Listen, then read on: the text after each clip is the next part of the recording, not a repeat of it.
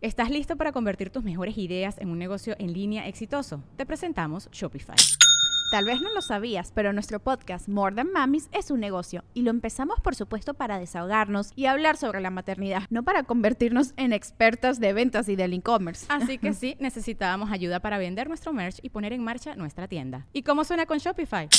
Llegó otra venta. Shopify es la plataforma de comercio que está revolucionando millones de negocios en todo el mundo. Ya seas un emprendedor desde tu casa o desde donde sea, Shopify es la única herramienta que necesitas para iniciar, administrar y hacer crecer tu negocio sin dificultades. Con Shopify puedo gestionar pedidos, envíos y pagos desde cualquier lugar, brindándote toda la información y estadísticas de tus ventas al detalle. Regístrate para un periodo de prueba con tan solo un dólar al mes en shopify.com barra sonoro, todo en minúsculas Ve a shopify.com barra sonoro para llevar tu negocio al siguiente nivel. Shopify.com barra sonoro.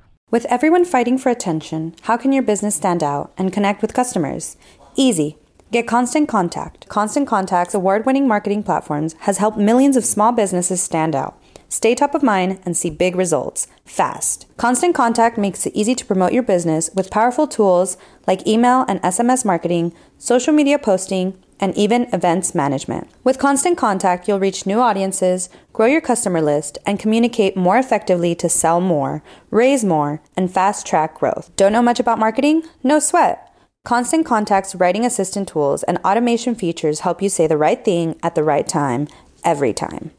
Plus, you can send with confidence knowing your emails are actually reaching your customers thanks to Constant Contact's best in class 97% deliverability rate. I wish I had known about Constant Contact before, especially considering that they tackle any challenge with Constant Contact's expert live customer support.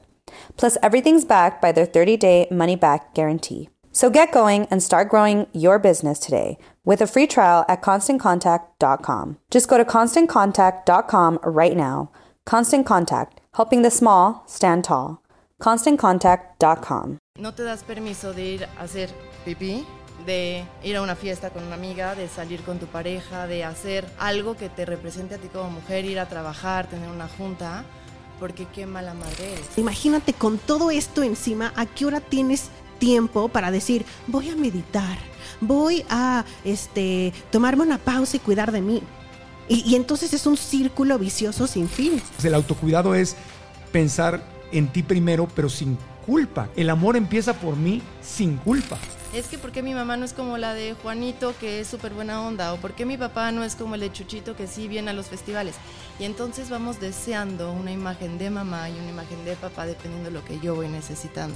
Como yo no me doy a mí, no, como no sé recibir de la primera persona más importante quien debo recibir, que es de mí, entonces no sé recibir de los demás. Y toda la vida digo, a mí nadie me ayuda, a mí nadie me quiere, a mí nadie, nadie, y te vas quejando como víctima, pero no te estás dando.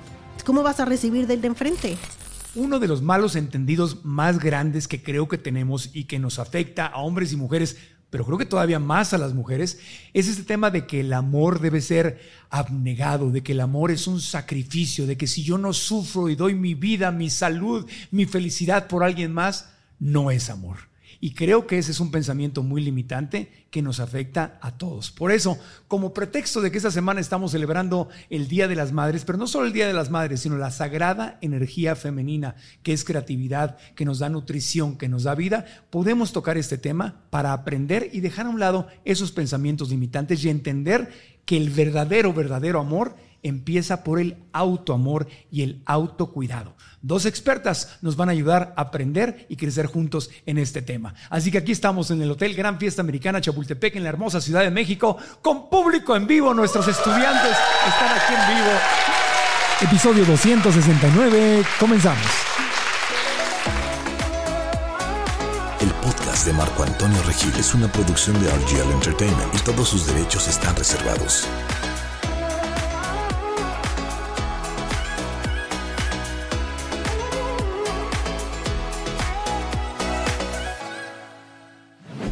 Vargas tiene estudios en nutrición celular y en salud. Es coach de amor propio y autocuidado para mujeres de todas las edades. Fernanda Escalera es psicóloga especializada en salud mental materna. Tiene más de 100.000 seguidores en Instagram donde comparte consejos para mejorar la calidad de vida de las mamás a través del autocuidado. Minela y Fernanda están en el podcast. Fernanda, Minela, bienvenidas al podcast. Gracias por estar acá. Gracias, Marco, por la invitación. Bueno, Muchas gracias. pues las dos sabemos que se especializan en trabajar con mujeres, en elevar la autoestima, en hablar del, del autocuidado. Y es lo que quiero que nos compartan, porque no solamente, obvio, mm, las- hay muchas mamás, pero hay muchas mujeres que no son mamás pero que también tenemos, o- y también algunos hombres, este chip del sacrificio, ¿verdad? De que ese es uno, es un malentendido. El, el amor, o sea, para yo amar a alguien, tengo que sacrificar mi vida, ponerme de tapete, dejar que la vida me castigue, dejar mis sueños, dejar mi salud. No, sueno, a- sueno a abuelita o, a- o a- No, no. Sonas a una mamá en un día normal. Sí. Es te, te toca tomarte el café frío y ser la última en comer eh, o no comer. O como decía Fer el otro día, a veces te paras y no tienes tiempo para ir al baño. Entonces es una realidad que las mamás, pues de dónde aprendimos esto tan mal aprendido, de que entre más abnegadas y relegadas, pues mejores mamás o más grandes el cielo que se nos abre. No sé de dónde salió. Claro, tú, tú acabas de ser mamá, justamente Sí, estás en de esa mi etapa. segundo. Del segundo. ¿Y, y si tomas café frío o si lo calientas? Pues a veces. A ver. no, A no ver. tomo café ahorita, la verdad. No, ¿cómo seguimos enseñándole a nuestros niños que el amor es sacrificio? Ajá. ¿De dónde viene eso, Fernanda? Tú eres psicóloga, tú trabajas con mamás, trabajas con mujeres. ¿De dónde, de dónde viene eso? ¿Es una herencia eh, religiosa? ¿Es cultural? ¿De, de dónde, dónde, dónde se inventó esto? Yo creo que es una cuestión multifactorial, Ajá. ¿no? Empieza también por la religión, por nuestro sistema de creencias, por la parte social en la que vivimos. Evidentemente una mamá en México y una mamá en China no va a tener los mismos propósitos de autocuidarse, ¿no? Aunque sea en general, y ahorita los vamos a ir tocando, mucho parte de la educación que vamos teniendo respecto a lo que es cuidarnos y amarnos. No sé si me explico. Sí, claro. Porque en Europa no es igual. O sea, las mamás europeas no son mamás abnegadas. O sea, hay, hay un sacrificio, hay un... Son obvio. más mujeres, son más ellas mismas. Aceptas por mucha cuestión social, por lo menos en países latinoamericanos, lo que yo he visto es que la mamá, la mujer al convertirse en mamá se vuelve mamá. Y mamá es tu totalidad. Y en muchos otros países o en muchas creencias, no sé, sociales, vamos a ponerlo así, aceptas que ser mamá es un rol, como ser profesionista, como ser amiga, como ser empresaria, como ser hija. Entonces, cuando tú no eres solamente mamá, puedes autocuidarte desde la mujer y no te dejas a un lado y no te dejas de nutrir, dejas de ejercitarte, dejas de ver por ti en todos los sentidos. Y es cuando empieza como el verdadero placer contigo mismo, ¿no? No eres esta mujer sacrificada que que enseña y que busca que otro llene lo que a ti te hace falta. Claro, o sea, pero no es, no es difícil que el ser mamá no se convierta el, toda tu vida, de- autoconcebirte como que soy mamá, eso soy, es lo único que soy. Es que justo es lo que yo te iba a decir. O sea, yo llevo 11 años dando coaching y lo primero que enseño es este autocuidado, ¿no? O sea, una frase que digo todo el tiempo es cuida de ti primero para después hacerte cargo del resto del mundo. Pero en el momento que fui mamá de mi primera hija, dije, "Ay, caray, o sea, no está tan fácil como lo, como lo piensas, porque tener un hijo es muy demandante, sobre todo cuando son chiquitos, es muy demandante. Entonces, tienes que tener mucha conciencia para decir, primero tomo agua yo, primero voy al baño, el cafecito calientito, me siento a comer, porque si no se te olvida y necesitas una tribu, un, equipo de gente a tu alrededor, tu pareja, familiares de corazón y, y de sangre, eh, especialistas, que te lo recuerden y que te apoyen, porque si no, es que se olvida. En el día a día, a mí de repente seguro a Fer le pasa lo mismo. O sea, me despierto a las seis y media y son las once de la mañana en un sábado y digo, no he hecho nada.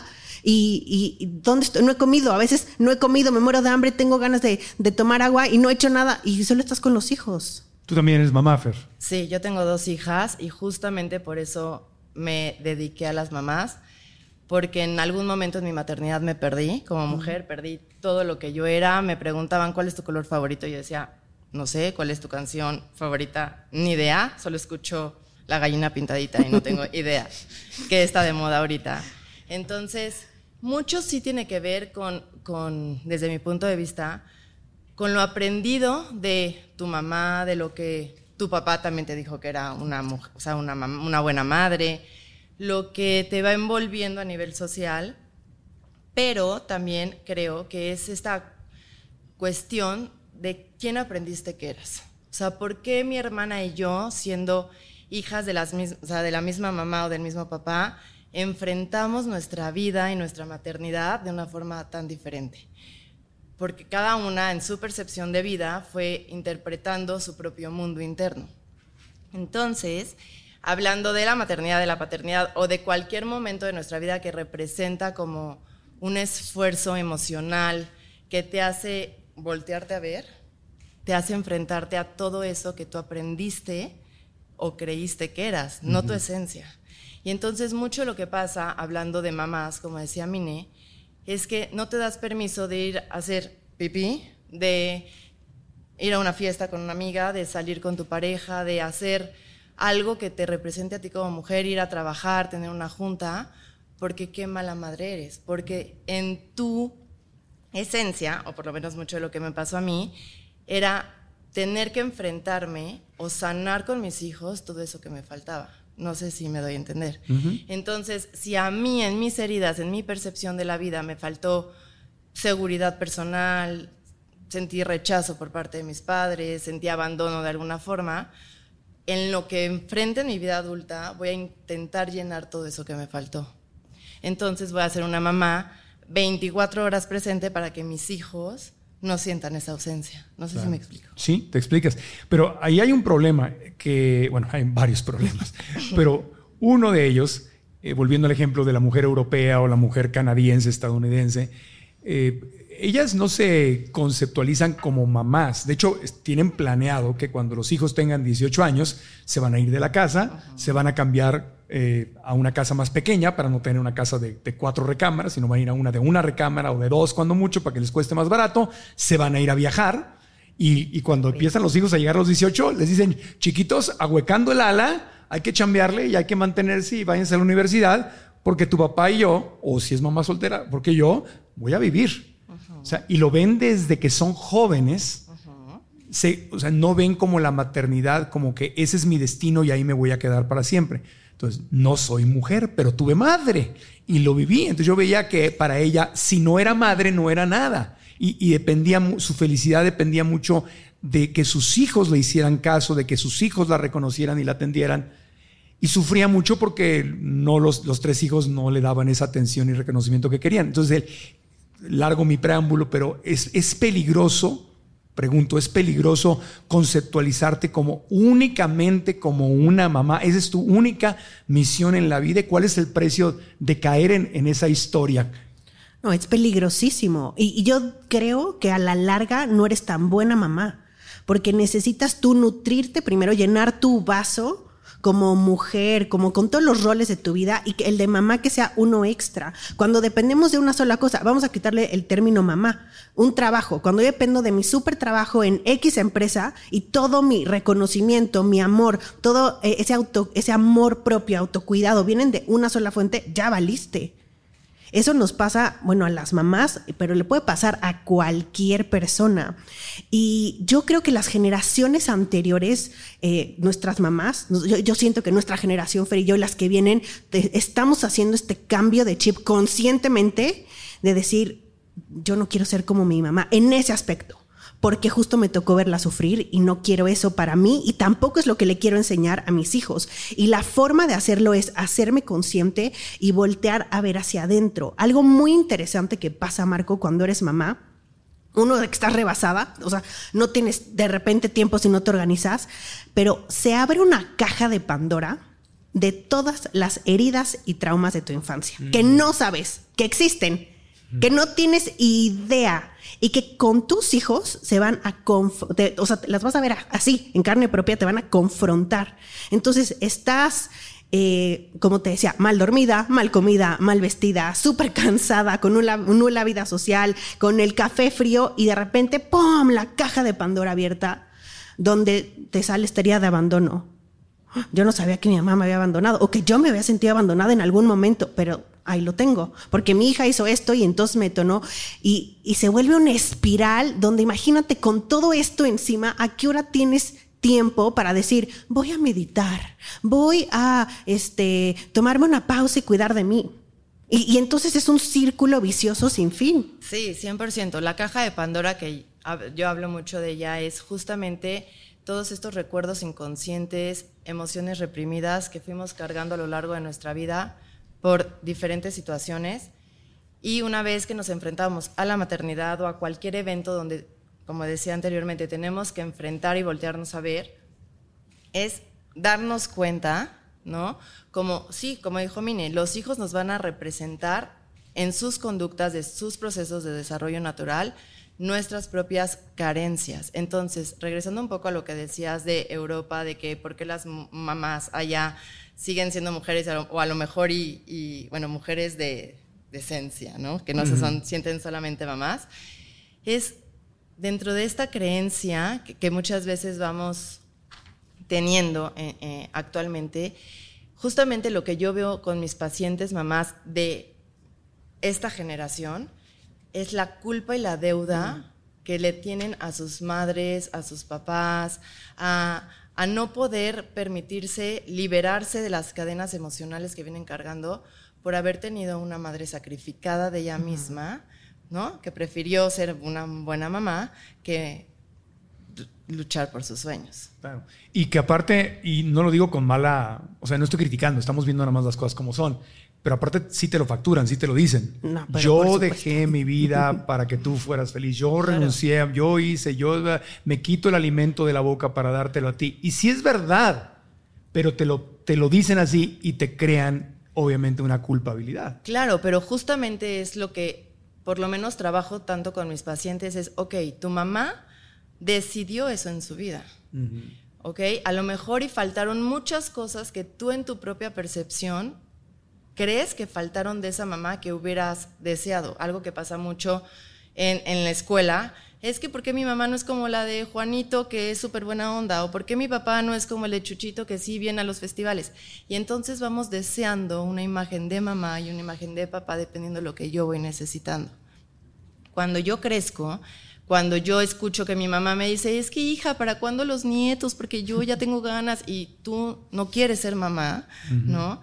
Entonces viene como este desbalance contigo mismo de decir, yo quiero escoger sobre mi vida, pero no puedo, porque todo, todo este tiempo, mis 35 años, he decidido ser lo que alguien cuando yo nací decidió que era. ¿No? Yo siempre digo, cuando nacemos es como si te entregaran al papá o a la mamá una caja enorme de cartulinas con un plumón y te van a decir, ahí define a ese bebé que acaba de nacer. Ese bebé rebelde, inseguro, celoso, mal portado, berrinchudo, lo que le queramos poner. Si yo toda la vida creí que era una persona miedosa, ¿no? ¿Cómo voy a estar en un podcast hablando en frente de gente? O sea, tengo que vencer mis miedos. Si yo crecí con la herida de rechazo por parte de mis padres porque no pudieron darme algo, en mi vida adulta, cómo eso que me definió me dijeron que, que me faltó, por así decirlo, voy a necesitar en la vida adulta una persona con quien ser dependiente. Entonces, si, si hablamos un poco en general, lo que hemos estado diciendo es, ¿qué importancia es no solamente de verle algo a mi mamá, mm. sino escucharme a mí para poder saber en mi vida adulta quién soy, ¿no? Mm. O sea, que hablando de ahora sí del título del autocuidado emocional, yo creo que ese es el principal pilar para el autocuidado, como regresar al pasado de lo que careciste, de lo que te hirió, para en tu vida o sea, adulta, emocional, no ponérselo a alguien más. Que pasa mucho, ¿no? No sé si te ha pasado. O sea, quieres casarte porque ese esposo va a llenar un vacío en ti y te trae flores y te encanta y entonces lo que te enamora es la presencia de la ausencia que tú sientes contigo. Pero ¿qué pasa cuando dejan de dar flores? se reabre esa herida. Claro, salen las heridas. Sí, los hijos son un espejo. Porque no estás sanada. Los hijos son un espejo y, si tienes un problema de abandono, cuando los hijos hagan su vida, te vas a sentir súper abandonado. O sea, no es lo mismo planear. Los niños van a crecer, yo ah, platicando con mi prima, que es actriz pues, públicamente conocida, Mónica Sánchez, platico mucho con ella de eso. Ella como es mexicana, pero como mi tío era este, cónsul de México y creció en Europa, entonces creció con una mentalidad distinta. Entonces, para ella, por ejemplo, la vida con su marido es muy importante. ella lo dice todo el tiempo. Amo a mis hijos y lo da todo por ellos, pero sabe que van a crecer y se van a ir y, y lo que va a quedar son mi marido y yo. Entonces ella desde ahorita, que los niños están chiquitos todavía, está planeando lo que va a pasar y ya aceptó que se van a ir, que van a hacer su vida. Entonces no es lo mismo planear tu vida y ver incluso con ilusión esa etapa donde dices, oye, pues me voy a ir a viajar con mi marido y nos vamos a disfrutar, que a vivir el drama del abandono de ya no me haces caso, ya te fuiste, ya tienes novia, quieres irte a estudiar a otra parte, no, ¿cómo? ¿No? Y es que hacemos algo inconsciente con los papás que les damos una lealtad. O sea, por amor, por el amor que queremos recibir de ellos, somos leales a ellos y replicamos su historia por esa lealtad nada más. Y necesita toda tu voluntad y toda tu conciencia el que tú digas, es que yo no soy mi mamá, yo no soy mi papá. Su matrimonio no es mi matrimonio. No, o sea, yo, no- mis hijos van a ser diferentes. Necesitas hacerlo conscientemente y practicarlo un millón de veces y hasta que te salga, yo sigo en esa práctica. Eh, pero pasa mucho, ¿a poco no, Fer? O sea, por, por ese amor a tus papás, por, por no fallarles, por... Es, es lealtad, leal, realmente es lealtad. Aprendimos que si eres leal, recibes amor. Si te soy leal a ti, me quieres, entonces lo que tú digas y mandes. Pero que es leal, o sea, que, que yo, que yo también como hijo, porque a mí me pasó igual. Que Entonces, replicas la historia. Yo hice lo mismo, dije, yo me tengo que sacrificar por mi mamá y si no me... O sea, a mí el psiquiatra, digo, ahorita me suena chiste, pero a mí el psiquiatra me llegó a decir un momento, oye, tú tienes derecho a irte de vacaciones sin tu mamá. Yo me sentía culpable, o sea, ¿cómo me, ¿cómo me voy a gastar un dinero y yo irme a un hotel bonito y a una playa si no me traigo a mi mamá conmigo? Pobrecita, la voy a... Ella que lo dio todo por mí, entonces ahorita ya veo hacia atrás, digo, pues, qué enfermito estaba yo, ¿verdad? Pero pues tenía 18 años cuando... O qué 19 cuando me carente estabas. Qué de- carente, sí. ¿No? O sea, porque justamente eso que decías de esta pareja que, que pones el ejemplo que está planeando Sí. su futuro, justamente yo creo que los pilares del autocuidado emocional y que nos dan estabilidad emocional es, si pusiéramos un triángulo, es el pasado, este pasado donde voy a ir a observar qué me faltó, qué, qué me hirió, para hacerme cargo en mi vida adulta, ser responsable de mí y enfrentarme yo sin ponerle como tareas extras a, a- mi esposo, a mi hijo, a mi, a mi trabajo o a quien sea. Y justamente el tercero, ahorita les digo el de en medio, o sea, el tercero es justamente planear tu futuro con un propósito de vida, ¿no? Yo no puedo tener un propósito de vida para mí y planear que cuando mis hijos se vayan yo voy a estar bien con mi esposo, si no sé que necesito sanar para no depositar en otra persona lo que a mí me hace falta. Entonces, cuando yo voy desde el punto uno, puedo llegar a un punto tres con mucha estabilidad mental, conmigo, no con el mundo, no con, con- con, como te decía, con esta tarea de responsabilidades de que el otro te venga a ser feliz. Yo puedo tener un propósito de vida conmigo que al mismo tiempo a ese propósito de vida le voy poniendo metas. Por ejemplo, quiero ser psicóloga enfocada en las mamás. Ese es mi propósito de vida ahorita, no sé mañana, pero ¿qué voy a hacer para que ese propósito de vida sea algo que me llene a mí, no, a alguien más? Pues estudiar, trabajar en mí, sanar, todo lo que me pueda ir llenando. Pero si yo no hubiera conocido mi punto uno, mi punto tres se lo hubiera dejado a que mi esposo me traiga serenata, que me gradúe y tenga un título especial que mi papá me reconozca, que mi mamá me valide como la mejor hija, o que me digan que guapa si hice ejercicio. O sea, lo estoy dejando a que el otro me llene, no que yo me llene, ¿no? Entonces, bueno, el de en medio sería cómo te hablas. ¿Cómo te hablas? El diálogo, El diálogo interno, interno. que tengo todos los días. Sí. Bueno, entonces estamos hablando de amor. eh, entonces entiendo que es mucho más amoroso aceptar la realidad, Sí. porque los niños van a crecer, los niños van a hacer su vida, o sea, es una realidad. Es lo que quieres Se para ellos, porque, o, o sea, si en realidad dijeras, mis hijos se quedan conmigo por los siglos de los siglos, no estaría padre para nadie. No. No, es lo que quieres. Se van a enamorar, van a viajar. Es normal que tal vez quieran estudiar una carrera en una universidad que no está en la ciudad donde tú naciste. Se puede enamorar. No te vayas a España, no te vayas a San Francisco, no te vayas a Mérida a estudiar. No sea que te enamores de un yucateco y dejes y nunca regreses a Sonora. Pues O cómo no vas a ser médico como el papá, ¿no? Claro. Entonces estás sufriendo anticipadamente versus entender, esto va a pasar. Y cuando esto pase, yo ya tengo un plan para seguirla pasando bomba en la vida. Y no solo eso, tengo un plan, pero tengo mi vaso bien llenito de amor propio, de muchas herramientas a nivel físico y a nivel emocional que me doy yo, de mí para mí. Claro. No mis hijos, no mi esposo, no el trabajo, no el mundo de afuera, sino que yo me sé dar en el día a día. Día a día. ¿Estás listo para convertir tus mejores ideas en un negocio en línea exitoso? Te presentamos Shopify. Tal vez no lo sabías, pero nuestro podcast More Than Mamis es un negocio y lo empezamos por supuesto para desahogarnos y hablar sobre la maternidad, no para convertirnos en expertas de ventas y del e-commerce. Así que sí, necesitábamos ayuda para vender nuestro merch y poner en marcha nuestra tienda. ¿Y cómo suena con Shopify?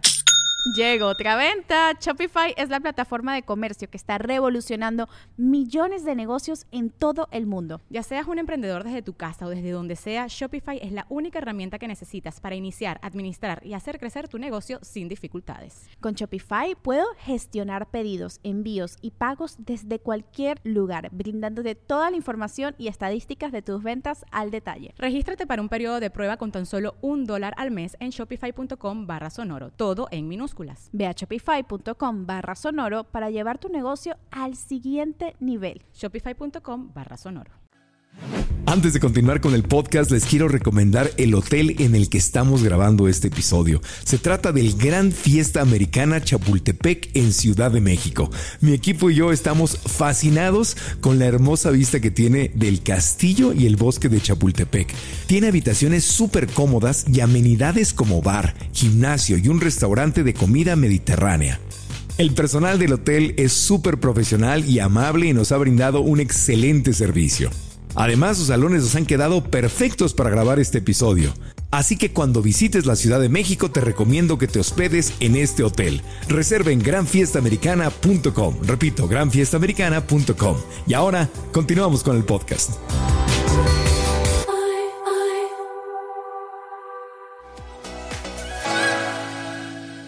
Entonces, el autocuidado es como cuando vas en el avión y que te dicen en caso de una pérdida de presión en la cabina, necesitaremos oxígeno suplementario, primero póngase usted la mascarilla y luego ayude al niño.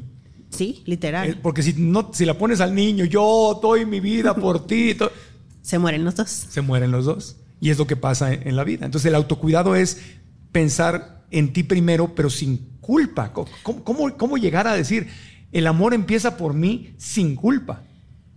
Desde mi punto de vista, la culpa es esta emoción con la que no nacemos, pero te pegan así al brazo cuando ya naciste. ¿No? Es como esta emoción que aprendes de tu sistema de creencias. Claro.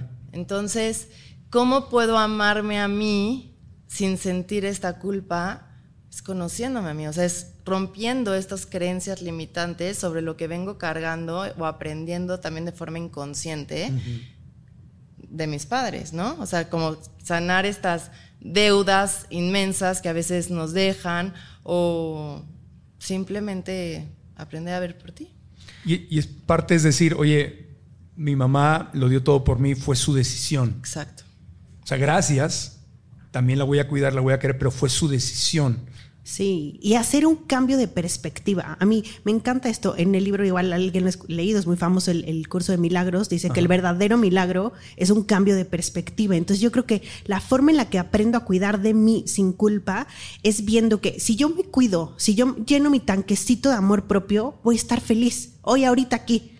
Eh, ahorita, ahorita en este momento grabando este podcast contigo, pero salgo y, llego a mi rol de mamá y voy a estar feliz allí. Y si yo estoy feliz, está feliz mi marido, están felices mis hijos, está feliz mi entorno. Y qué mejor forma de cambiar esa perspectiva de decir, que yo me cuido, soy feliz y ya estás del otro lado. Sí, hay retos, sí hay momentos difíciles, pero a mí es la manera en la que me ha hecho pues sentido y poder hacer este cambio de perspectiva. Y es muy fácil así identificar cuando no estoy cuidando de mí. Cuando ya me convertí en esta mujer neurótica, no voy a decir mamá porque aplica para todos mis roles, y para algunos hijos Ajá, también. para esta monstruo cruela de vil, bruja malvada del cuento, ¿no? Que te dicen hola y ¡zas! ¿no? Ya di- ¿Cómo te pegué? ¿Por qué? Porque estoy tan fuera de mí. Cuando ya estoy en ese punto de bruja, es que no me estoy cuidando. Es que mi alma, mi cuerpo, mi espíritu, como le quieras llamar, me están diciendo, oye, Oye, creo que te hace falta sentarte, dormir, te hace falta irte a reír con tus amigas, te hace falta placer, diversión, eh, sueño, lo que tú digas, te hace falta. Por eso nos volvemos neuróticos. Hombres, mujeres, mamás, no mamás, aplica para todos. En otras palabras, mamá tiene que gozar. Pero por supuesto. Mamá tiene que gozar, mamá tiene que divertirse, mamá tiene que tener vida. Y si tú como hijo ves a tu mamá que no tiene vida y está, por lo contrario al autocuidado, que es el tema, Amor es autocuidado.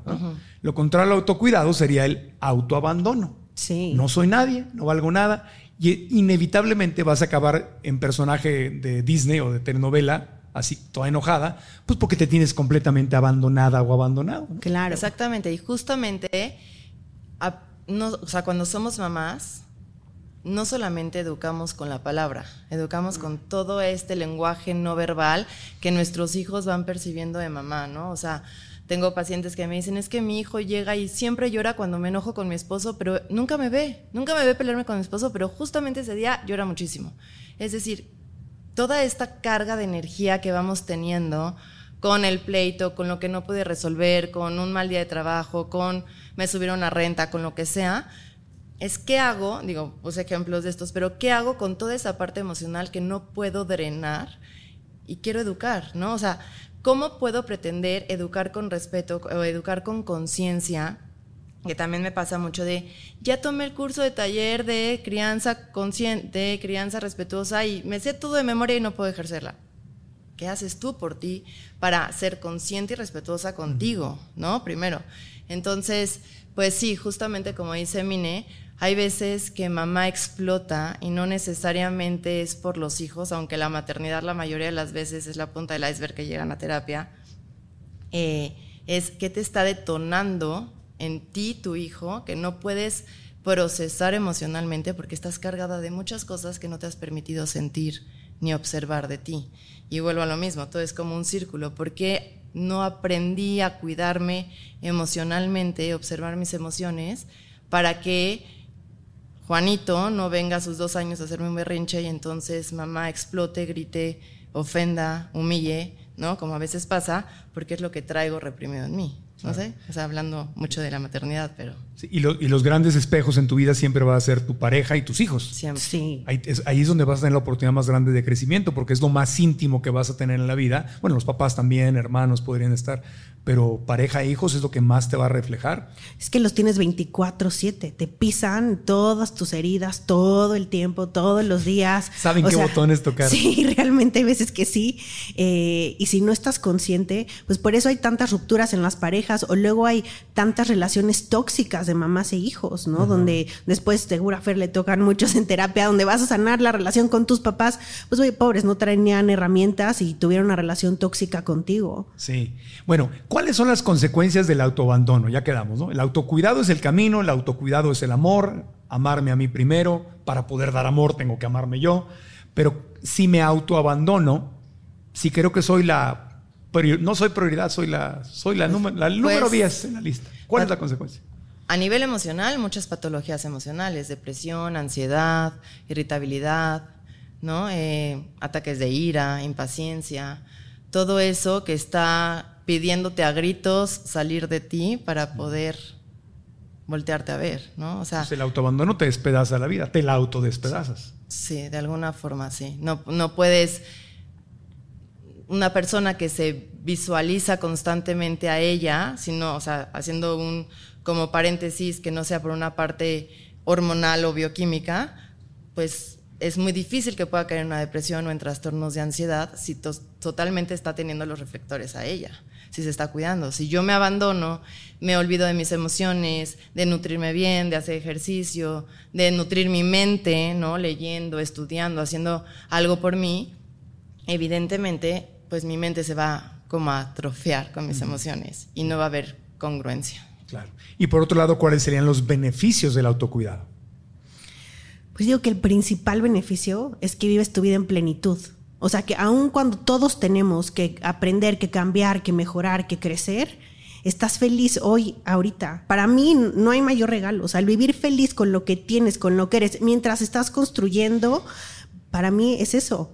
Que no necesites eh, ningún estímulo externo, sino que con lo que tengas haya una felicidad día a día, minuto a minuto, 24/7. Y se puede empezar de a poquito a poco, ¿no? Si Ah, es no, una persona supuesto. que no te estás autocuidando, podemos empezar con pasitos pequeños. Pues sería lo esperado, porque si nos ponemos unos pasos de gigante podemos no cumplir y entonces nos sentimos otra vez como que fracasamos y eh, nos autosaboteamos. Entonces, Sí. Y, y también me imagino que cuando te vas dando autocuidado poco a poco, también tu sensas, tu en inglés se dice havingness, tu, tu- la, la capacidad de recibir lo que puedo tener. O sea, si tengo un vaso chiquito, pues no puedo ponerle mucha agua. Tengo que hacer más grande mi recipiente, cambiar ese paradigma, esa, esa historia que me cuento, y con un recipiente más grande puedo tener más. Pero no se puede cambiar el envase eh, de la noche a la mañana. Sí. Es, es pasito a paso, ¿no? Y es que sabes que si tú no te sabes dar ese amor, no lo recibes de los demás. Llega alguien y te lo quiere dar y tú le dices que no, es, es ilógico porque es, es lo que yo más quiero y alguien, lo que yo más quiero es hacer el podcast con Marco Antonio, ¿no? Ven Marco Antonio, me invita, no, no puedo. Pero como no era lo que más querías. Sí, pero como yo no me doy a mí, no, como no sé recibir de la primera persona más importante de quien debo recibir, que es de mí, entonces no sé recibir de los demás. Y toda la vida digo, a mí nadie me ayuda, a mí nadie me quiere, a mí nadie, nadie", y te vas quejando como víctima, pero no te estás dando. ¿Cómo vas a recibir del de enfrente? Sí, es paradójico, pero cuando eh, vives en el autoabandono y crees que sacrificarte por lo demás, los demás es el amor, no te permite recibir. Yo, yo me acuerdo, este, digo, todo esto suena a chiste ahorita, pero me acuerdo que mi mamá a veces lloraba de la familia no me viene a ver, no me quieren y no sé qué tanto. Y luego, literalmente, llegaba, no una vez, pasó esto muchísimas veces, llegaba una tía a tocar la puerta, pues no había celulares en esos tiempos, tocaba la puerta y decía, "Shh, shh, haz como que no estamos. Y mi tía, Irmita, ya sé que estás ahí, está tu carro aquí estacionado, ábreme la puerta. Y tú, "Shh, Marco Antonio. Digo, pero mamá, luego estás llorando de que no viene. Es que ahorita no quiero verla. Y, no. y entonces era contradicciones. La familia no me quiere. Y luego no le abres la puerta a la familia. Pero es que también justo eso, como que no sabes enfrentarte a algo que, que, no, que no conoces. O sea, a mí me decía una paciente, es que, pues ni modo, o sea, yo soy esta mujer que es enojona, que es gritona, que, que bueno, que tiene problemas en su vida. No, no, es que no eres. Aprendiste a ser esa mujer enojona y te estás definiendo tú también así por lo que tú. Entonces, y es que mi esposo llega y todo el día me grita. ¿Y, y qué haces tú? O sea, ¿qué onda? ¿Cómo te.? O sea, llega como a la defensiva el esposo. Ella está buscando tener estos conflictos porque de alguna forma inconsciente es lo que conoce, ¿no? O sea, justamente como tu tía, llega el esposo y le dice, hola, ¿cómo estás? ¿Y qué ahora qué hiciste? O sea, como que ¿Sí me explico? O sea, como que no, no puedes percibir las relaciones interpersonales desde otra perspectiva a lo que tú sabes que puedes manejar. O sea, por eso a veces salir de una relación dependiente emocionalmente, donde hay violencia, por ejemplo, puede ser tan complicado, porque sabes que te están pegando, sabes que te están humillando, pero no tienes como esta herramienta contigo, este amor propio, este autocuidado de decir hasta aquí. Porque aunque lo pienses, porque aunque sepas que está mal, es lo que conoces. Siempre tuviste que luchar por amor, eh, trabajar para sentirte amada, eh, caer al piso y que te levanten con los perdones, con las flores, con lo que sea. Y, por eso suele ser tan complicado salir de estas situaciones hasta que tú aprendes quién eres, cuánto te amas, cuánto vales, y entonces puedes salir de una relación de dependencia. No sé si me explico. Sí, sí, claro. Entonces, bueno, trabajando en, en el autocuidado, que es lo, lo- lo contrario al autoabandono, hay autocuidado que puede ser, me gustaría que tocáramos ejemplos prácticos de, ok, ya, ya me convencieron, ya, ya, ya me di cuenta que estoy medio autoabandonado o autoabandonada. Me quiero cuidar, me quiero amar. ¿Cómo le hago? Bueno, hay un lado físico, un lado emocional, un lado financiero, un lado espiritual, no sé. Podemos empezar a dar ejemplos. ¿Por, por cuál área quieren empezar a dar consejos? Mira, yo lo simplificaré ahorita para que realmente quien nos esté escuchando pueda aplicarlo. Y yo me iría por la parte de autocuidado físico y emocional. Ok. Y mm, tengo yo aquí preparadas mis herramientas, por supuesto, que me encanta que aprenda la gente y que vaya a su casa a hacer algo. Pero una de las formas más fáciles de autocuidarte físicamente, que todos, todos podemos hacer ahorita, es aprender a decir que no.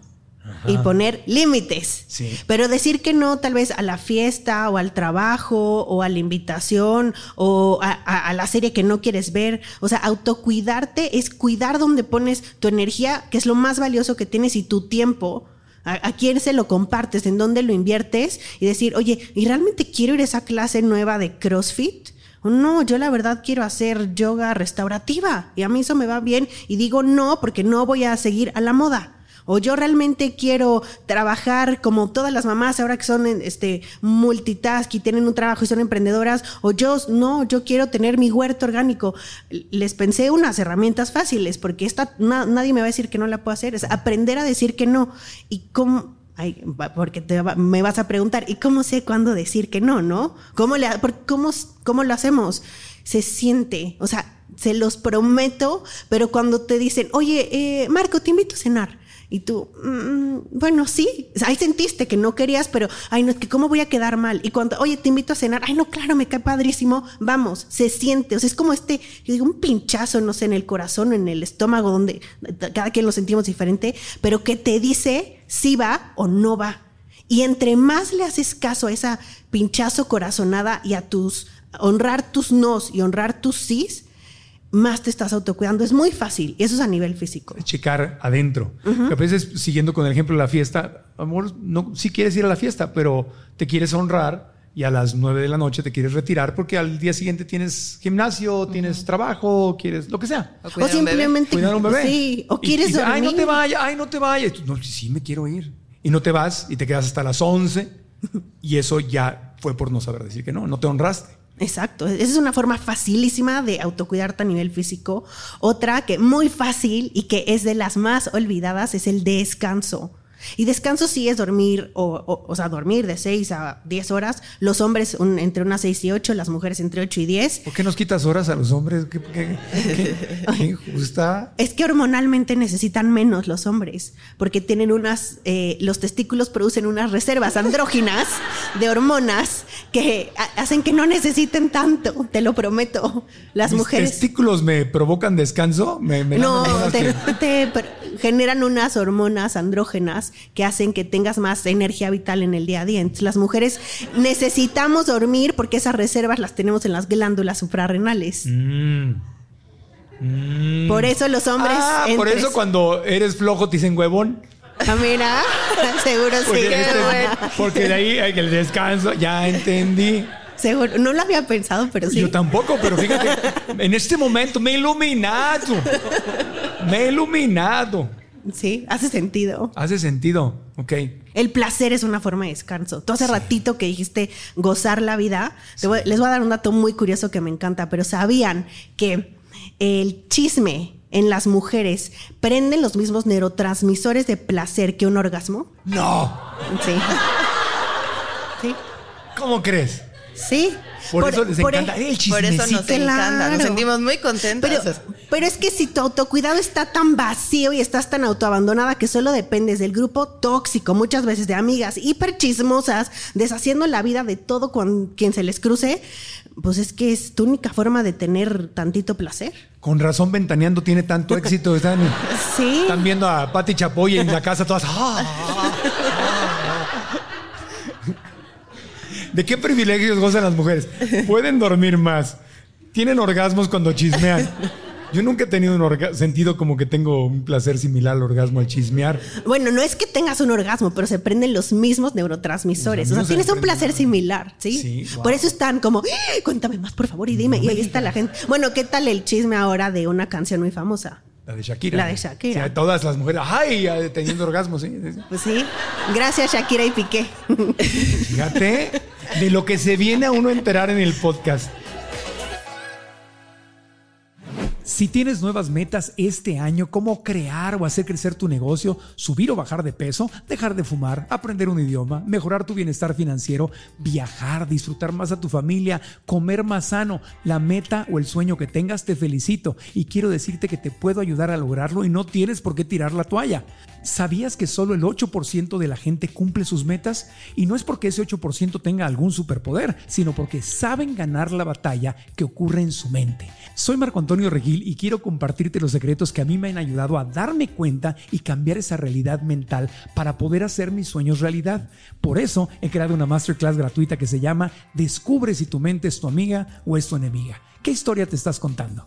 Esta clase está diseñada para que des ese primer paso que es darte cuenta, cobrar conciencia, descubrir si tu mente te está ayudando o está saboteando tus sueños. La clase es gratis y puedes registrarte dando clic aquí abajo o visitando marcoantonioregil.com diagonalmente. Repito, marcoantonioregil.com diagonalmente. Y ahora regresamos al podcast. Entonces, autocuidado. Esos son algunos consejos de autocuidado.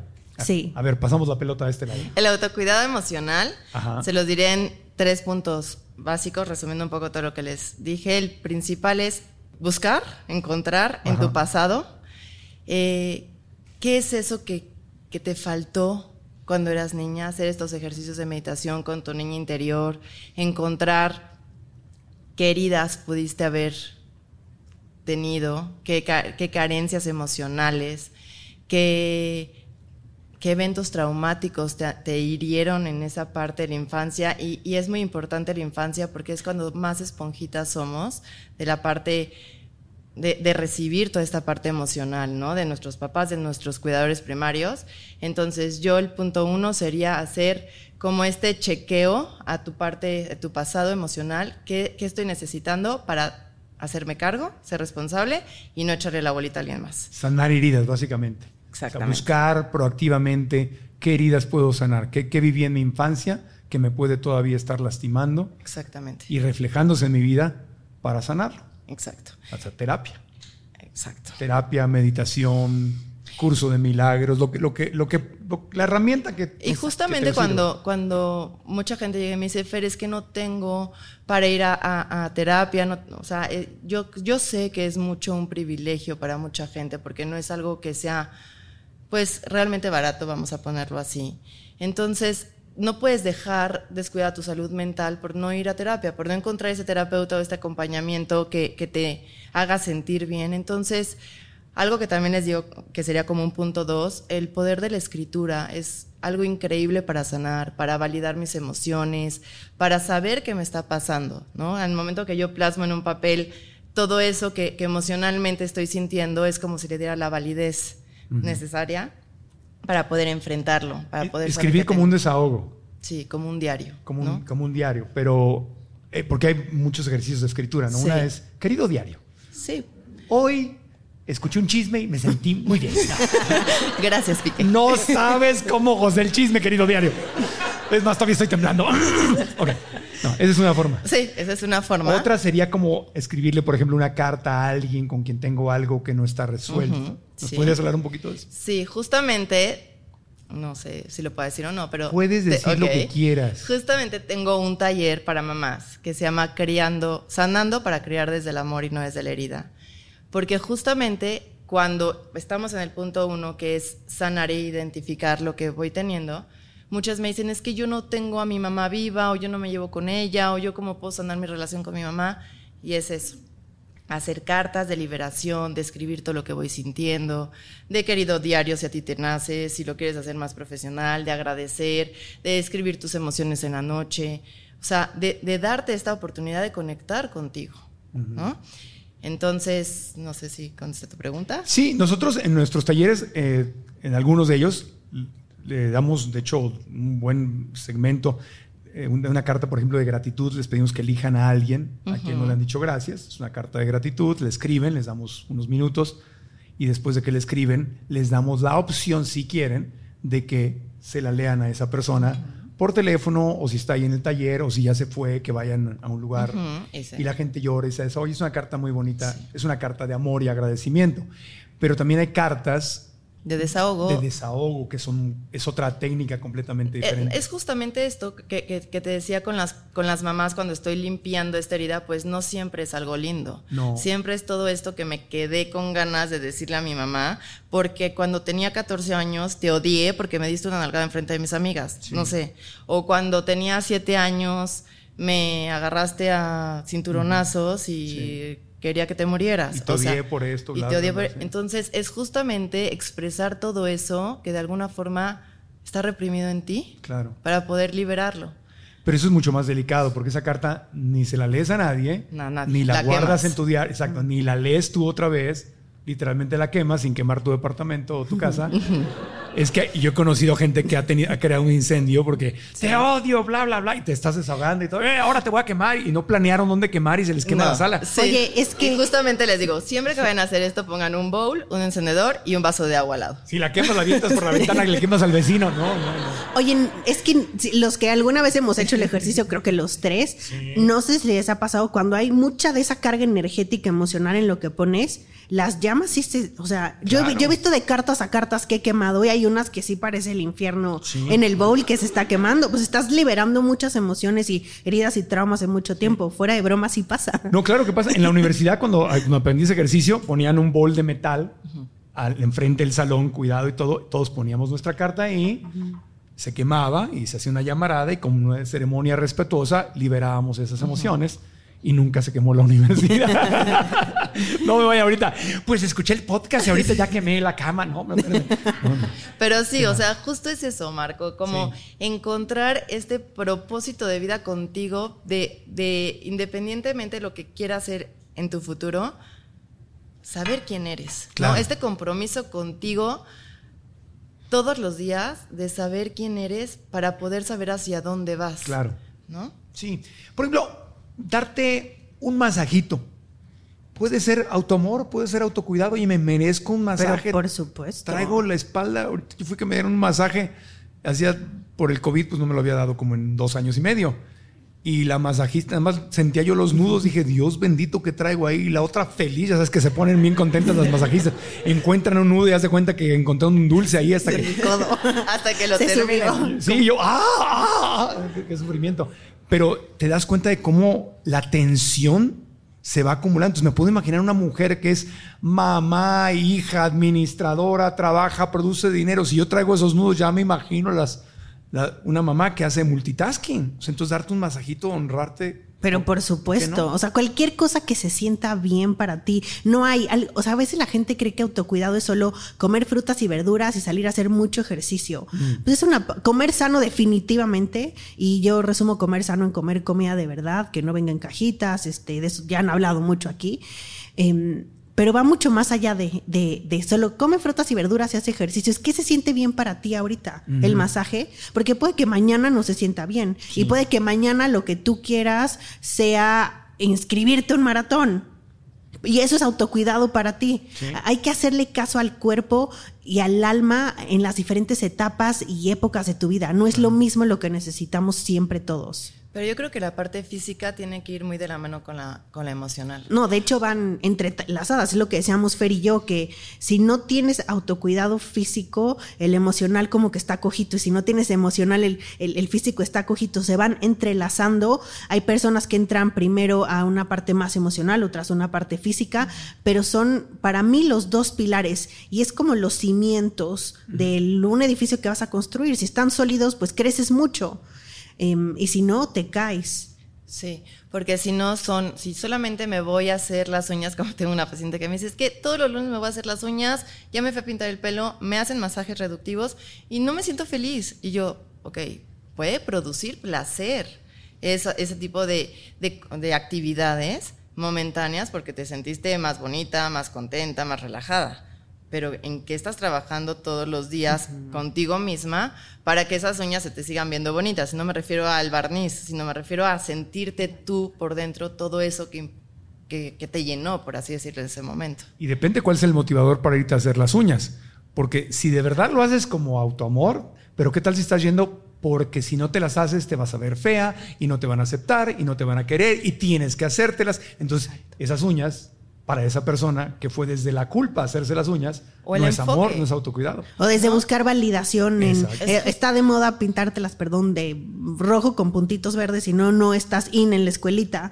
Y si lo haces para buscar validación, en- ahí ya no es autocuidado. Por eso hay muchas formas y colores de autocuidado. Es, es tener el enfoque hacia ti. O sea, si yo me pongo a dieta y voy a hacer ejercicio para que el otro vea algo en mí que yo quiero que vea, o sea, un reconocimiento, un aplauso, una validación, pues aunque enflaque o aunque coma bien, pues nunca me va a llenar. Por eso el primer paso es esto, de estar consciente que todos tenemos esta caja de Pandora de heridas y traumas, que se abre cuando tenemos cosas nuevas, creaciones en la vida. Un hijo, un podcast, un proyecto, te mudas de casa, te mudas de país, cada que tienes una creación, porque los hombres también crean, aunque no tengan físicamente un hijo, tienen esta energía creadora. Cada vez que creas algo nuevo, se abre tu caja de Pandora. Si tú estás consciente de qué heridas y traumas hay allí, entonces puedes buscar autocuidado físico y emocional, que sean herramientas que te sostengan para transformar, transmutar esa caja de Pandora en puros superpoderes. Y si no, pues vas a estar en este mal viaje Sí. de sufrimiento, abnegación, eh, autoabandono y ser infeliz. Claro. Y el autoabandono también, eh, aunque el tema aquí central es la energía femenina, la mujer, la mamá, el autoabandono también se presenta muchísimo en los cuidadores. Es decir, en los hijos o hijas que tienen a un ma- papá, mamá, abuelos con una enfermedad y que los cuidan y que también se autoabandonan porque sienten esta culpa de si no cuido a mis papás. Entonces el tema de... Hay campañas, en Estados Unidos hay campañas muy activas de, de cuidado para el cuidador, porque el cuidador se acaba gastando su dinero en cuidar, no se va de vacaciones, eh, no se atiende, no tiene un hobby no- y, y se enferma cuidando al enfermo. Porque se olvida, ¿no? Tal cual. Entonces, cuando te olvidas de ti mismo y no sabes quién eres, no importa la edad que tengas, no importa tu profesión, no importa nada, pues no vales, Sí. no existes. Un hobby puede ser autocuidado. ¿no? 100% es tiempo para ti. El tiempo es de las principales formas de autocuidado porque el tiempo es lo más valioso que tenemos. O sea, este tiempito que estamos aquí los tres haciendo esto que nos gusta tanto, no va a regresar, ya fue. Va a terminar y ya nunca ninguno de los tres lo recuperamos. Entonces, si para ti tu hobby es ir a jugar golf, es, es autocuidado. Es o muy... canicas o lo que sea. Sí, o lo, lo que a ti se te antoje. Sí. Sí. E- este año les comparto que uno de mis, de, de mis propósitos es volver a mi hobby favorito, que es tomar fotografía. Y eso es autoamor, porque no sé qué pasa cuando tomo fotos que me siento en otro planeta. Me divierto, me siento como un niño, o andar en bicicleta es otra cosa. Y, y cuando dejo de hacer esas cosas por mí, que obviamente la pandemia ¿no? nos desconectó de nuestros hobbies y de muchos... Es el momento de regresar y, y cada vez que lo hago siento que literalmente que me estoy abrazando, que me estoy dando amor. Me divierto, juego, me, me olvido de mis obligaciones, de los pendientes. Pero no todo el mundo, chistosamente, sabe cuál sería su hobby, ni qué haría en su tiempo libre, ¿Sí? ni dónde pasaría el tiempo que no esté con sus hijos, o, o sea, hay veces que dicen, ¿y qué hago? O sea, no, no, no sé para qué soy buena, no sé qué me gusta. ¿Y qué consejo le das a esa gente? Obviamente es eh, dependiendo la historia de cada persona, pero es poco a poco permitirte irte conociendo. ¿Cómo sabes que te gusta la fotografía? Pues hubo algo en Marco que conoció en Marco que descubrió que le gusta la foto. No es como que estoy perdida en una depresión, en una ansiedad o en cualquier idea. Ah, me gusta la fotografía, ¿no? O sea, obviamente, tiene, o sea, si Me, me apareció una cámara Ajá. y una rosa. sí. Un mensaje en el Blanca. cielo que te dijo, Sí, Marco, tu hobby es la Sopló el fotografía. viento. Y Sí. Dije yo, ¿y esa cámara? Claro, será mi hobby, no. Sí. O sea, y esto lo digo porque, porque te lo juro que mucha gente llega conmigo y me dice, Fer, no sé qué quiero. Y entonces es mucho más frustrante si dices, a ver, eh, ponte a hacer un hobby en tu tiempo libre. Es como, no, pues ya no regreso con esta psicóloga. O sea, ¿cómo, cómo voy a hacer algo por mí que ni siquiera sé? ¿No? O sea. Mi hobby es venir a terapia contigo. Sí, ¿cómo no, o sea, sí me explicó, o sea, cómo voy a tener herramientas de, de- de saber cuál es mi hobby en mi tiempo libre y darme placer, Claro. si ni siquiera sé quién soy. Es que está bien cañón, Marco, pero en serio, o sea, la mayoría de las mamás que llegan conmigo es, no sé quién soy.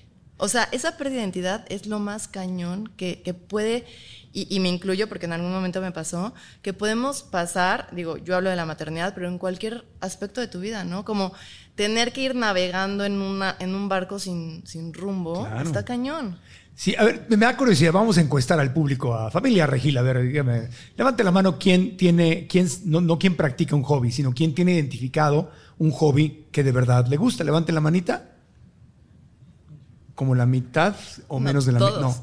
No. ¿No? ¿Todos? ¿O más de la mitad? A ver, levante la mano quién no tiene identificado un hobby. No pasa nada, no pasa nada, no les vamos a No cobrar tengan nada. pena. Como un, un 20%, ok, que no tiene identificado un hobby. Ok, pues ahí pues, habría que explorar, ¿no? Es lo que yo te iba a decir. A mí cuando en coaching alguien me dice, no tengo idea de qué me gusta, le digo, yes. Porque es la, me- o sea, cuando no tienes idea de nada, tienes un universo de posibilidades abierto enfrente de ti. Sí. Vete a explorar. Ese es tu trabajo. Explora. Dora la exploradora. Sí. Exactamente, sí. Le- le- pero es que así es como conectas, porque te vas a cocina, a fotografía, haces reiki, chikung, este, todo, todo lo que se te ocurra hasta que hay un algo. Y muchas veces no es la actividad. Tal vez fuiste a un curso de chikung, que quién sabe qué es eso, pero te dijeron que era bueno, pruébalo. ¿Es Qigong? Bueno, Qigong, ching, chung, chungun, lo que Uno sea. de esos, ¿no? Bueno, sea. el estos de energía, no me lo sé bien. Sí, yo, yo tampoco, por eso pregunto. de Ching, ching- chingo- chingón. No, es otro. no. También, No, no, no. Ese, ese puede ser, ese puede Ese ser. sería un buen taller. Ese sería muy bueno. Vamos a practicar chingón. Seguro si practicas así, te prometo que encuentras tu Es hobby. una, es un arte marcial mexicana. Y entonces eso es lo que te va conectando. Claro. Entonces, cuando no tienes idea de por dónde va tu autocuidado, cuando no sientes ese pinchacito, esa corazonada Sí. que te dije, vete a explorar. O sea, no te apaniques. Todos en algún momento perdemos nuestra identidad. En la maternidad está científicamente comprobado que las mujeres perdemos nuestra identidad. Así. Es que te mueres, literal te mueres y renaces. Para que nazca una mamá. Ajá, te mueres. Entonces, a mí nadie me dijo eso. Nadie. Hice un montón de cursos y nadie me dijo que me iba a morir y que iba a renacer y que iba a decir, ah, ¿quién es esta? Y de un día para otro. Exacto, en segundos.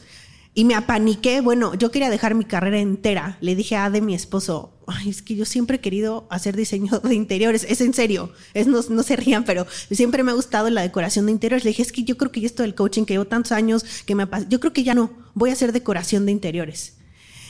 Y él me dijo, está bien, o sea, si eso es lo que tú quieres, yo te apoyo, pero yo creo que no va por ahí. Estaba perdidísima. Y bueno, me puse a hacer chamba interior. ¿Qué hice? No hice decoración de interiores. No tomé el taller, hice un taller de exploración de toda mi alma y mi ser y conectar. Hice lo que Fer está diciendo y entonces me di cuenta que puedo hacer decoración de interiores y puedo hacer coaching. Bueno, y esa es otra historia, ¿no? De mi vida, no la vamos a platicar. No, no, pero está bien que estés explorando. Nun- Nunca es tarde, nunca eres muy joven y muy grande para explorar algo nuevo. Pero explorarte de esa posibilidad, no te apaniques si no sabes, vete a explorar todo. Cuando no tienes nada, tienes todo. Tienes un universo de posibilidades abierto. Sí. Explorar y darte la licencia. En la pandemia, ¿se acuerdan que estuvo la serie esta de. ¿Cómo se llamaba? La de la, la chica del ajedrez, ¿cómo se llamaba? Ay, de La- Gambit. Gambito de Dama. Sí. Sí, yo, por ejemplo, yo volví a- yo y millones de personas volvimos a jugar ajedrez por la serie. Y, y- y- y ya, y ahorita ya no lo juego, pero, pero es, es- Porque ya no hay pandemia. pues ya no hay pandemia y ya, sí, pero le jugaba yo, hay un rusito al que siempre le ganaba ahí en internet. Pues sí, o sea, tienes que irte adaptando, ir explorando y ver, ver si ahorita es el ajedrez, la bicicleta, la cocina, porque el beneficio no es tanto el... um, eso que logras o El no logras en el hobby, el resultado no, sino es la comunidad que encuentras y es lo que a veces trae esa felicidad. Lo que vas sintiendo, lo que te va haciendo sentido. Y, y encuentras gente Sí. que anda como comunidad. tú y haces amigos y eso es lo que te Es que a veces ayuda. no es el destino, es el camino. Es el camino. El camino es el que te da la respuesta. Si tú qué hobby tienes? A mí me encanta pintar. Pintar. ¿Qué pintas? Lo que me venga a la mente, en óleo. Píntame. Ah, ok. El Titanic. soy tu modelo. no, por ejemplo, yo, mi, mi hermana este, se retiró, vendió la empresa que tenía y todo, y ahorita ella tiene sesenta y tantos años y empezó a pintar. Sí. Ya está, llegó a su casa y parece ahí este Dalí, no sé, está ahí, pintó al gato, pintó a la fruta, pinta paisajes, pinta Sí. todo, pintó al ex marido. Terapéutico. Terapéutico, Sí, muy terapéutico. Pero es padre. ¿Por qué no? Sí. ¿Por qué no? Empezar. ¿Algún otro consejo de, de, de autoamor, de autocuidado o algo, algo que no les haya preguntado que deseemos agregar para, para cerrar este mensaje? Pues a mí me gustaría decirle a todas las mamás que nos van a escuchar que mm, lo más importante del autocuidado es que tenemos la responsabilidad de criar una nueva generación. Yo, Minela, soy súper apasionada de hacer de este mundo un lugar más feliz. No sé dónde, desde siempre tengo esto en mí. Entonces, y creo que las mamás ne- tenemos esta responsabilidad, cada quien lo interpreta como sea, pero si yo no estoy bien, no voy a poder tener hijos que hagan de este mundo un lugar más feliz, más armónico, más justo, más equitativo. Entonces, creo que no es una opción, creo que es una responsabilidad que tenemos al momento de convertirnos en mamás. Cuidarme no es un lujo, no es una moda, es un acto de amor propio para mí, pero para el mundo.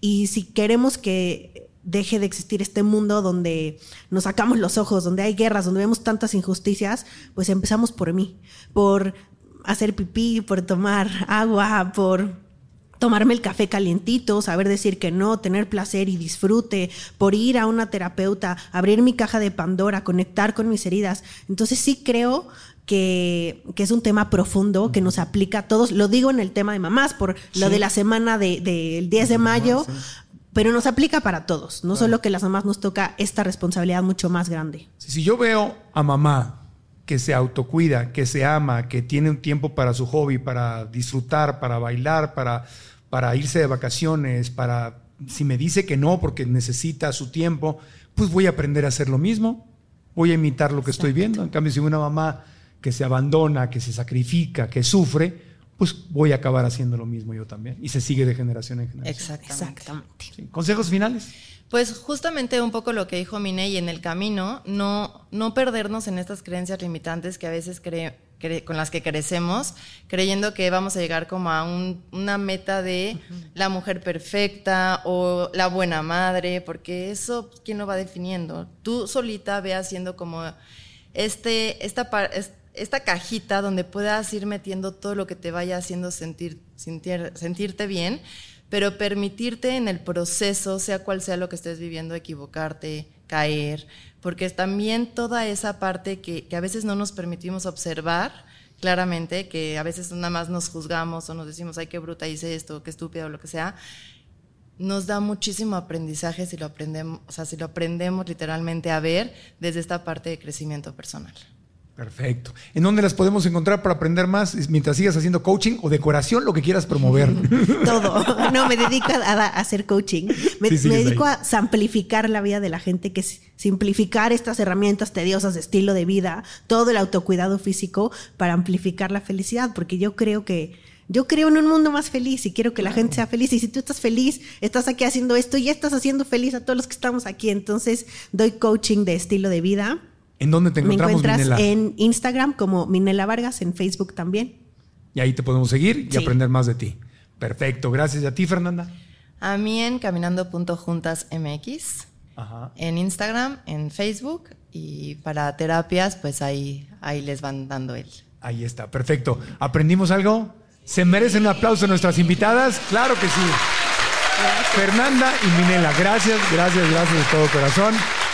A mí ya saben, me encuentran como Marco Antonio Regín en todas las redes sociales. Suscríbanse a la aplicación de podcast donde nos están escuchando o aquí en el canal de YouTube. Like al video, suscripción al canal y comenten aquí abajo qué fue lo más importante que aprendieron.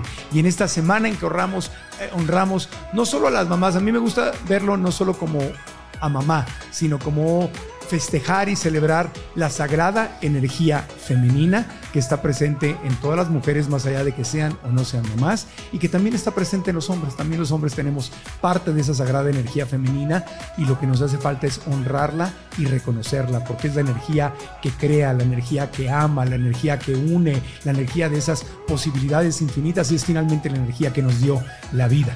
Así que hoy yo celebro y reconozco y agradezco, le agradezco a Dios, al universo, por la sagrada energía femenina que vive en cada uno de nosotros. Muchas gracias. Gracias a nuestro público precioso por haber estado en este podcast. Gracias, gracias, gracias.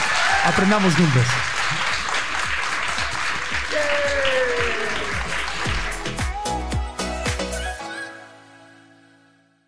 ¿Estás listo para convertir tus mejores ideas en un negocio en línea exitoso? Te presentamos Shopify. Tal vez no lo sabías, pero nuestro podcast More Than Mamis es un negocio y lo empezamos por supuesto para desahogarnos y hablar sobre la maternidad, no para convertirnos en expertas de ventas y del e-commerce. Así que sí, necesitábamos ayuda para vender nuestro merch y poner en marcha nuestra tienda. ¿Y cómo suena con Shopify? Llegó otra venta. Shopify es la plataforma de comercio que está revolucionando millones de negocios en todo el mundo. Ya seas un emprendedor desde tu casa o desde donde sea, Shopify es la única herramienta que necesitas para iniciar, administrar y hacer crecer tu negocio sin dificultades. Con Shopify puedo gestionar pedidos, envíos y pagos desde cualquier lugar, brindándote toda la información y estadísticas de tus ventas al detalle. Regístrate para un periodo de prueba con tan solo un dólar al mes en shopify.com barra sonoro, todo en minúsculas. Ve a shopify.com barra sonoro para llevar tu negocio al siguiente nivel. Shopify.com barra sonoro. ¿No te encantaría tener 100 dólares extra en tu bolsillo? Haz que un experto bilingüe de TurboTax declare tus impuestos para el 31 de marzo y obtén 100 dólares de vuelta al instante. Porque no importa cuáles hayan sido tus logros del año pasado, TurboTax hace que cuenten. Obtén 100 dólares de vuelta y tus impuestos con 100% de precisión, solo con Intuit TurboTax. Debes declarar para el 31 de marzo. Crédito solo aplicable al costo de la presentación federal con TurboTax Full Service. Oferta sujeta a cambios o cancelación en cualquier momento.